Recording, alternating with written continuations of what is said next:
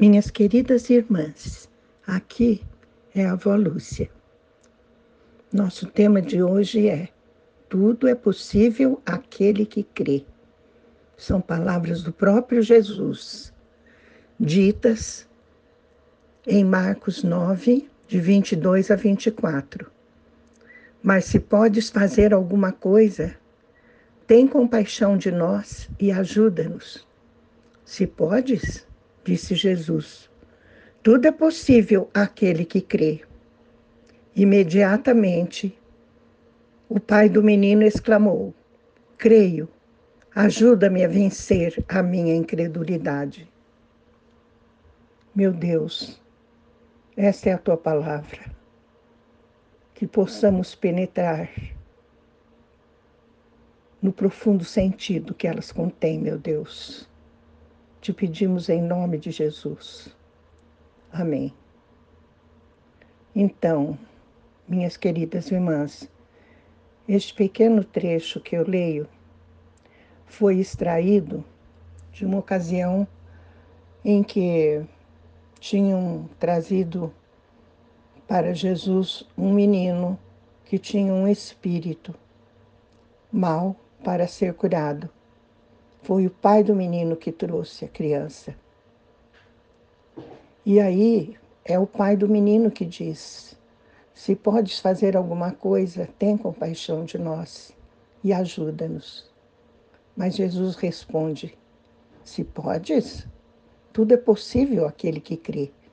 Então, minha irmã, o fato de nós conseguirmos ou não receber um milagre daquele que tudo pode, do próprio Jesus, depende da fé que nós temos. Não adianta nem orar em nome de Jesus se me falta fé.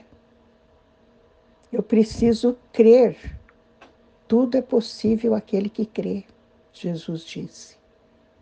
Por que que nossas orações são tão vazias, minhas irmãs? Por que existe tanta falta de fé? Por que fazemos as coisas mecanicamente, às vezes sem nem prestar atenção naquilo que fazemos ou falamos? Minhas irmãs, não adianta você madrugar para suplicar alguma coisa a Deus se você não tem fé. Adianta nada. Você vai só perder o seu precioso tempo. O mais importante é fazer e orar como orou o pai daquele menino. Imediatamente o pai do menino exclamou: Creio, ajuda-me a vencer a minha incredulidade. Vamos supor que você tenha só meio copo de fé, mas o seu copo precisa estar cheio. Então, é preciso que, sem cessar, você faça esta oração. Eu creio, Senhor, mas ajuda-me a vencer a minha incredulidade. Isso quer dizer, aumenta minha fé, aumenta minha fé. Aumenta minha fé até encher completamente o meu coração. Minhas irmãs, sem fé não existe nem salvação. Sem fé não existem milagres. Sem fé não podemos agradar a Deus, como diz Hebreus 11, 6. Sem fé é impossível agradar a Deus, pois quem dele se aproxima precisa crer que ele existe e que recompensa aqueles que o buscam. Viu? Aqueles homens que, em sua santidade, conseguiram andar na presença de Deus tinham uma fé inabalável. A sua fé, à medida que eles a exerciam, crescia sem cessar. É isso que deve acontecer conosco. Porque hoje somos tão faltas de fé, minha irmã, tão carentes de fé, porque vivemos na superfície quem de vocês ora pedindo para andar na presença de Deus? Então, para ele responder a essa oração, é preciso que você ore primeiro, Senhor, aumenta minha fé. João 11:40 relata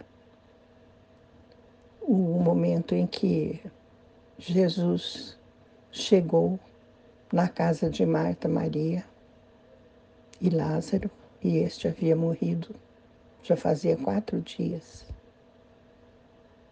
E as irmãs estavam chorando, elas estavam inconsoláveis.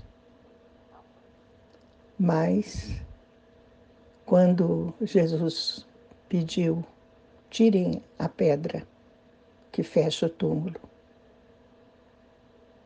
Maria falou: Senhor, já cheira mal, já tem quatro dias. E Jesus respondeu a ela: Não lhe falei que se você cresce, veria a glória de Deus?